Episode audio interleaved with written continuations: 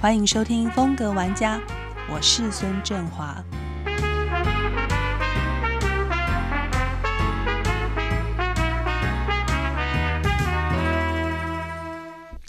今天的节目现场，我们要欢迎台湾工业设计教父谢荣雅先生。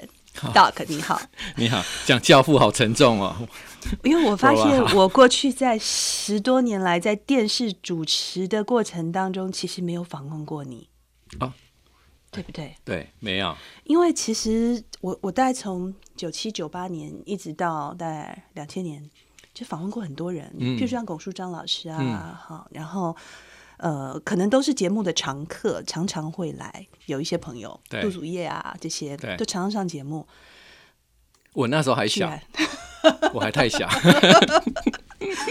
不过，因为你有这个教父的美誉已经很久了，我突然觉得，哎，其实我都觉得台湾在设计界，好，或者是设计啊、艺术、时尚领域，因为做节目做很久嘛，大部分人都认识，所以。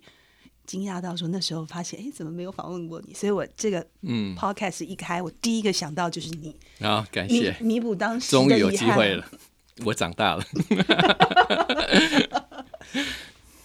不过当然，我觉得嗯，其实大家对你是很熟悉的，然后特别是最近曝光率很高，然后我觉得经过这么长的一段时间，从算是一直帮台湾的许多的企业服务，嗯，然后呢，最后思考。成立自己的品牌，不过我我觉得当然还是回头先谈谈那个非常辉煌的累积，嗯，就是得国际间那种百座大奖。好，这些奖里头，你自己有没有一个脉络？觉得呃，一步一步怎么会累积到这么多？然后其中哪几座奖，你觉得对于你个人的生涯或对现在来说都是意义非凡的？大概会是哪些？我。我第一次拿到国际奖就是德国的 IF，其实我已经做设计十年以上才拿奖，所以也不是那么容易的事情。是啊，那当然后来呢第一座奖到一百座奖，就十年的时间，就就也就是说跨过那个的门槛的那个历程比较辛苦。一跨过那个门槛，大概我们对。这种设计品质的掌握，或是国际对美学风格的这个评断，大概心里就有一个底。嗯，那当然，它有一个这个大的环境，就是台湾的产业基础算是相当雄厚的。嗯啊，因为工业设计一直一个是感性，一个是理性。嗯，感性的部分当然是美学风格啊，这个部分要长期的积累。但是理性的部分，那个还是要有一个产业基础。那那个产业基础，台湾是雄厚的，是雄厚的，就是传产，对，是工业，对，对，对。那所以我自己在看刚开始做设计的时候，其实比较能做的是外观有关，就是美学风格，把东西做漂亮。尤其在那个年代，九零年代的时候，其实这些代工厂只要把它的产品做漂亮。他就争取到了一些机会，能够做 ODM 哈，就是帮客户设计好啊，甚至这个 OBM 就是自己做品牌。嗯，所以我那个阶，我那一个的时期是台湾产业很辉煌的时期。嗯，我只是供逢其盛，然后那么多的产业来找我，那我就帮他们把外观做好看、做漂亮。嗯，啊，但是渐渐就发现这样还不够。嗯哼，啊，这个这个竞争力大家越来越提升的时候，觉得。它应该要更深入，在材料的部分做一些突破，嗯哼，啊，所以我那时候自己有一个材料实验室，在弄一些奇特的材料，让它摸起来或是看起来更为特别，或是更吸引人。了解，对，就是好像我觉得，如果在服装的话，可能再从刚开始是从 cutting 或者是轮廓线。把它做一个样子，对，然后再接下来就是不行，我要玩材质，对，我要摸起来的触感，布的本身它必须要非常的独特，嗯，所以就是材料实验室就出来，有点像，对，蛮像的，蛮像的。刚开始不太讲究布，可是反正买了布就剪，然后做一些轮廓，对，后来就会发现说不行，我连材质都要在里面去钻研，是因为有些不如你预，就是光是型，你觉得这个这个不不够啊，不够预期，那一方面是。你也会遇到竞争，你也会遇到你的这个同质性的产品的时候，你必须要做出差异性，所以你会追求追追求更好的材料的表现。啊，所以他一路从做外形，然后做材料，然后做特殊的这个结构，哦，就是这是从外面开始深入到里面，觉得这样这个这个这些的外形，常常这些机构工程师跟你讲说，这个做不出来，这个很难。嗯那因为它还是会影响到你的总体的外观的表现，嗯所以自己就深入去把结构做好，心随机能啊，有些结构做好，外观就很漂亮对，啊。有有些外观是随着机能而随着机能啊，所以嗯有些只是骨干的呈现，对，就很漂亮。所以结结构跟外形已经密不可分。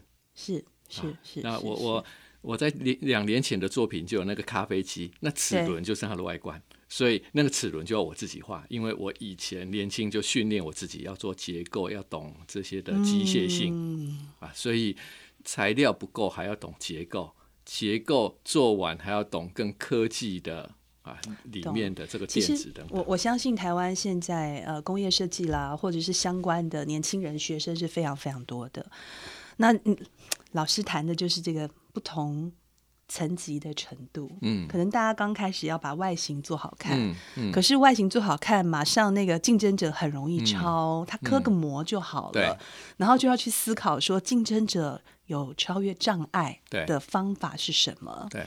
然后再一步步这个摸索完了之后，挑战更难的、嗯。是从结构的美学去看。对。然后这个是很利落，就是不是为了造型而造型，嗯。是因为嗯。功能而嗯调整到具有美学，在一个功能结构的基础之下。是。对所以您刚刚提到说这这百座奖也是随着这个历程，随着这个早，期的对早期的作品看起来大家都是外形，对再来就是材质对，哦，然后再过来你就做结构，做结构。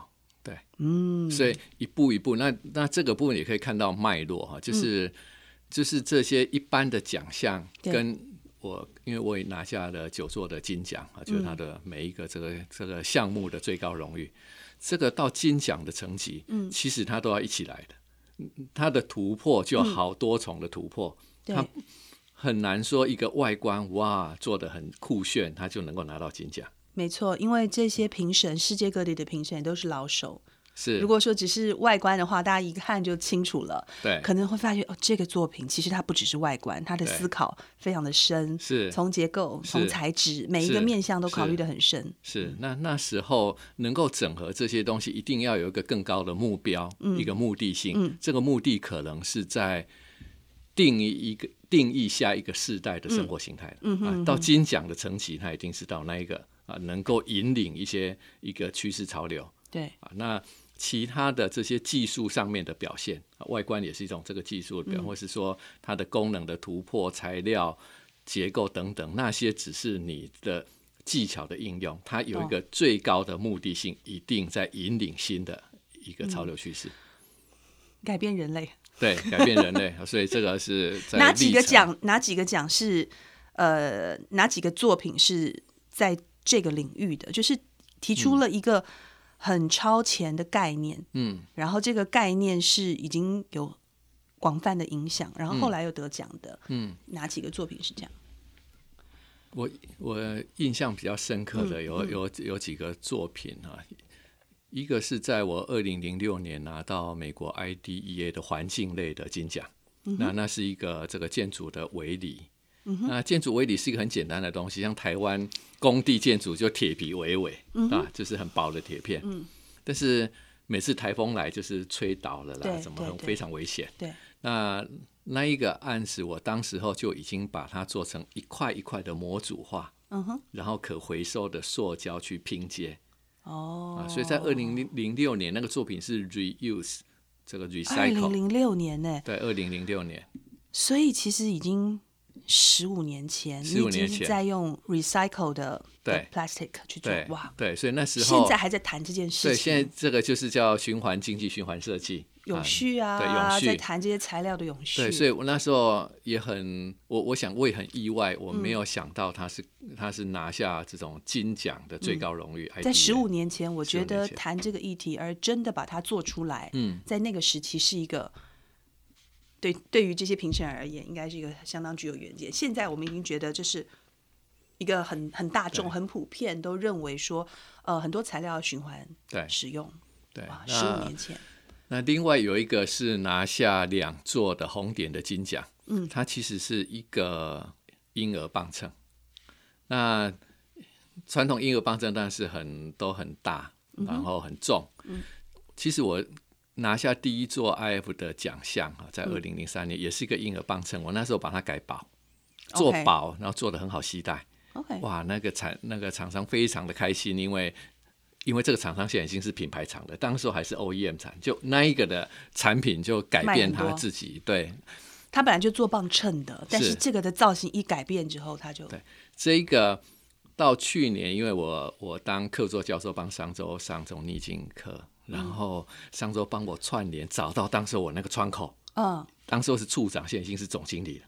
他告诉我，我那个作品从二零零三年到现在都还在市场上面销售，而且价格从来没掉过。所以，的确，这个棒秤是定义了一个新时代的棒秤的规格，一一路到现在。嗯，那我当时已经觉得，哇，这个是做的，其实有很多这类产。品都在我们的生活周围当中，可是可能大家不知道，对。设计了很多很多东西。是嗯。是，那个看起来我们已经是理所当然，但嗯。是在那个那个历程的过程，其实做了很多的演变哈，一一路到我在二零零三年得奖，嗯。我在二零零九年的时候，我印象很深嗯。刻，因为。因为那个得奖之后，我的客户拿去展览，嗯还遇到一个英国的护士，还挑战说这个磅秤还是太重，这对我来讲很大的杀伤力。我们已经做出全世界最薄最轻的，嗯，啊，那我用了五年的时间，又做出一个充气的婴儿磅秤，嗯就是卷起来可以放口袋、放包包，需要的时候再充气，那这个完全都颠覆掉，完全颠覆掉。磅秤的概念的。是是是，所以他他嗯拿下两座红点的最高荣誉的金奖啊，他拿下两座，所以所以这一个棒秤是让我印象很深刻，嗯，因为当时我做出宝的那个婴儿棒秤的时候，我记得我那时候在东海兼课，嗯，然后那时候是哦，你就是在十五年十五年前，对，诶，十五年以前。十五前，年以前对。了，那学生看到我那个得奖的作品，曾经问过我说：“老师啊，都被你设计完了，嗯，那我们还有什么可以设计的，对不对？嗯，？”我说：“不会啊，太多了。人类欲求不满啊，让我们有很有还有其他很多的工作要做。”所以果不其然，我后来就设计了一个更薄、更轻、可以卷的这个磅的磅秤，它攻下的不是 IF，是红点的最高荣誉的金奖。所以我我当然觉得还不会停止，嗯还不会停止，说不定未来还可以设计成一支笔，的磅秤，丢一下就知道你的重量多重了哈。有没有很恐怖？这都是不断突破的。有的时候我们看到身边很多的东西、事情，就哎，这有个新的 idea，其实真的会更好。哎、可是就有人想到了，对但常常我们用一些呃习惯性的模式，也不觉得有什么不方便。嗯，可是当新的东西一出来的时候，哇，就颠覆掉了。我要这现在讲互联网也是太多这样的事情了，就觉得呃很方便，你会使用，可是以前压根没想过。对对。我，我想我们现在用的这种智慧手机也是一样，是啊。所以有时候哦，就像当年这个贾博士讲的，说你去问问你的这个消费者要什么，客户要什么，他不一定问得出来。但是当你做出来的时候，一看，哇，哇。这个我需要，这是这是这是这是工业设计一个很呃，真的是设计师和做创意的人，他嗯在突破和引领这个潮流时代，还有引领消费者，因为大部分的人可能不会想太多，对，然后就要靠你们去一直去突破。嗯，那所以像刚才你说那个磅秤很有趣，那个厂商他一路就是支持，对不对？就是供应制造商对，制造商。哦，然后就真的把它做出来了。我我因为后来在台北，然嗯。后也跟这个厂商有有将近十年的时间没有联络，我嗯。知道那一个的棒生引领他们就进到这个 ODM，好像进到品牌。嗯，我一直到了几个月前，因为我家的猫咪去这个动物医院的时候，嗯我发现在蹭那个猫咪的那个品牌，就是我当时候协助他的品牌，我就心里明白这一家代工厂对，已经是一个品牌商，而不是当年的只在帮别人做代工的隐形冠军。哦，那个时候其实你他是一个帮人家做做代工工没有自己的，没有自己的，然后帮欧美品牌，帮欧美，帮欧美做代工。可是自从这个产品出来之后，对，他也在思考，等于对说做自己他就一。路就进到品牌的领域了。对，那设计是一个关键。对，所以这个是有时候我比较欣慰哈，就是就像他跟我讲说，这一个二零零嗯。三年到现在都还在市场销售，而且价格没有掉，我觉得这个都比得奖那时候还来的更更兴奋、更开更开心。那你自己有没有想说，well 这种日常生活类的的商品也成为你的品牌？因为这你帮这么多人打造对，我我当然知道你最近做了一个全新嗯。的，那等会之后聊。那那是一个全新的概念，嗯。可是日常生活类型的东西其实是大家很普遍，对，就是你日常都要用的，有往这个方向想吗？有，但是其实这个部分对我来讲也是另外一个挑战嗯啊，因为我我的个性格上面还是喜欢做设计的工作。嗯，当面对一个、哦一个制造、量产，然后 branding 啊，运要品牌的这个过程里面，它就是要营运啊，要营运一个公司，然后要管理，要等等。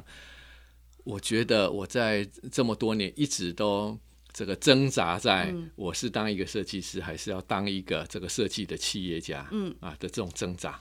那我我觉得我还是比较喜欢做设计的工作啊，所以这嗯个对我来讲，那是另外一个层面，尤其是在台湾，品牌的人才还是非常非常的稀有。那嗯我一直在这里在思考，在努力的过程里面，其实我并还没有遇见在品牌端非常这个这个厉害的人愿意来协助我在整个品牌化的过程。但我觉得我觉得台湾营运管理的人才很多，因为那种厉害的 CEO，嗯。或者是他帮国际品牌操盘，对。被国际品牌有 training 过的这样子的管理人才，嗯。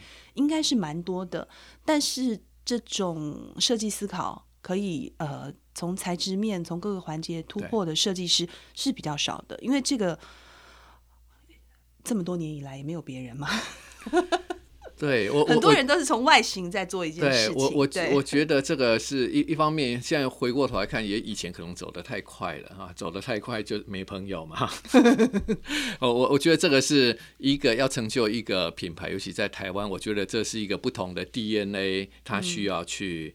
去理解，然后去做这个混合或是这个互相的合作的一个、一个过程。那我觉得这几年我都还在努力，在摸索这个。呃也许在我的新的品牌会更有机会啊，未未来能够找到这一方面的人才。在过去在生活用品的这个这一个类别上面，嗯，我觉得台湾的这个懂的品牌或是懂得营运管理的，他还他没有看见这一块他可以产生的哦，的这个利益会有多大。懂懂懂懂懂，所以虽然有人才，可是人才没有踏到这个领域，没有踏到这个领域，有人才但没有进是，来。所以所以我们是回过头来看，台湾很多做文创的领域，对。其实也是很偏生活用品。对。但是的确，他们身边他们的团队里面，好像少了这种真正的能够去运作一个国际品牌的这个人才。我我觉得那个是量体太小，对或，是所以所以这些品牌的人才没有进来，没有进来。可能他们看的数字都很大，是的，所以，对于一个微型要成长中的就会看不上，没错。然后导致就永远长不大呀，一群都长不大是。那人才我们会比较集中在，例如说现在半导体产业很夯啊，或是至少是这些的山西的产品，在过去吸纳很多的人才。对，但我我我会觉得这个逐渐逐渐会有这样的一个机会慢慢产生了。对，当然我觉得是一步一步啦，就是半导体这些科技类型的代工也已经呃研究很久了，在嗯台湾这个领域的人才，而且一开始其实打到就是接这种国际的大订单，所以数字很大，就培养出很多人才。嗯对，可是品牌一直都不是台湾过去。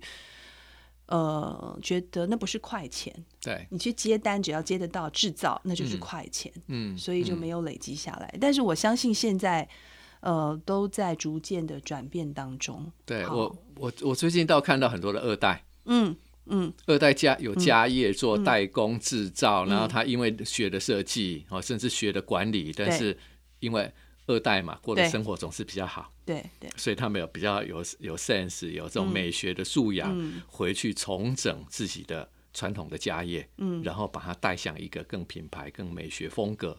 呃，我我觉得这是台湾很大的一一个希绝对望。这个东西，大家讲文化啊，这些都是一个积累。你说嗯。国际都是百年企业，所以都已经传第二、第一代、第三代了。对，第一代从什么都没有，嗯，然后因为发展时间从工业革命之后开始，对，所以那个发展是很长的时间，那一定会有第二代接手，一定会思考如何在一个基础之上再去突破。嗯，对，然后台湾算是刚开，因为我们真正要算，大概从一九五零年，嗯，才开始算嘛，五零、六零、七零到八零，然后第一代的创业者就是经历了这一段算是丰硕的成功，然后第二代其实有的时候挑战也很艰巨，就是好像觉得没办法突破了，就是因为第一代已经很成功了，对。那要苦思一个方向出来，嗯，对嗯，是一个挑战了，对。对。所以这是一代一代的积累，嗯。嗯。所以刚才讲说这个九座金奖、百座国际级的奖项里头有九座金奖，对还有什么啊？你刚刚讲到是磅秤也是啦对，哈。然后你刚刚讲说建筑的材料，还有什么是那个金奖级的？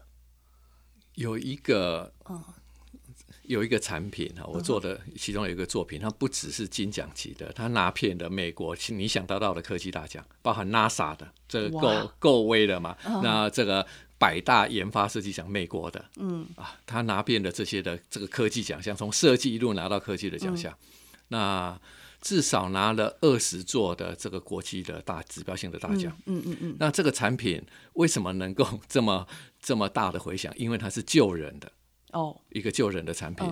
那那它是它它其实是用在这个消防啊消防队，我们进去火场里面会有一个消防员拿那个对。苗子，就是瞄准这个火焰然后对喷水的这个苗子。对对对，在这个苗子上面，因为因为消防员的编组是三个人一组，嗯。一个拿苗子，一个要拉水线哦，帮忙这个拉水线，另外一个是要拿那个大型的探照灯，因为火场有时候是黑漆麻乌的，对。浓烟对不对？哇闷烧，对，所以一定要有一个拿探照灯。嗯，这一个产品改变了这个生态，嗯因为我直接用水发电的这个技术，这个是跟工研院合作，所以它那个水发电的的结构就挂在消消防的标准的苗子上面，它那个转接头是直接可以这附挂在上面。的，所以它的强力的水柱可以驱动它的电就亮了。就亮了，而且是 high power 的 LED 最先进的这种照明系统。这是多久以前的作品十年以前！对，十年以前。那他的确拿遍了很多的奖，那也改变了消防生态。新组的消防局全部率先就全部都采用，他把三个人编组变成是两个人。是灯的那个啊不需要了，灯的那个不需要，那这一个的改变就会会增加很多的人手去救人。是，对，所以所以我觉得，我反而觉得对我印象最深刻的，嗯，好像是真正能够解决一些问题，一些问题，而且是有时候有时候是生存的问题。其实其实当坐下来谈这些大奖的时候，大概都不会是谈什么造型，哎，对。因为造型其实很难谈，然后每一个都很美。对，其实后来谈的事情一定是后面改变了什么，是。然后对人类的改变。因为有的时候真的一个产品，就像你说，这救人的时候，嗯。它是亮的，那个事情的改变可以很大。对，嗯，所以这个后来被誉为消防工业十年来最大的革命，所以他也拿了消防类的大奖。我相信那个时候应该是每一个评审看到，无论你在美国或在欧洲，一看到这个东西，哇，this is amazing，、嗯嗯，然后有人把它想出来了，对，很酷的。嗯，今天谢谢，好谢谢谢谢。谢谢 Flora，谢谢。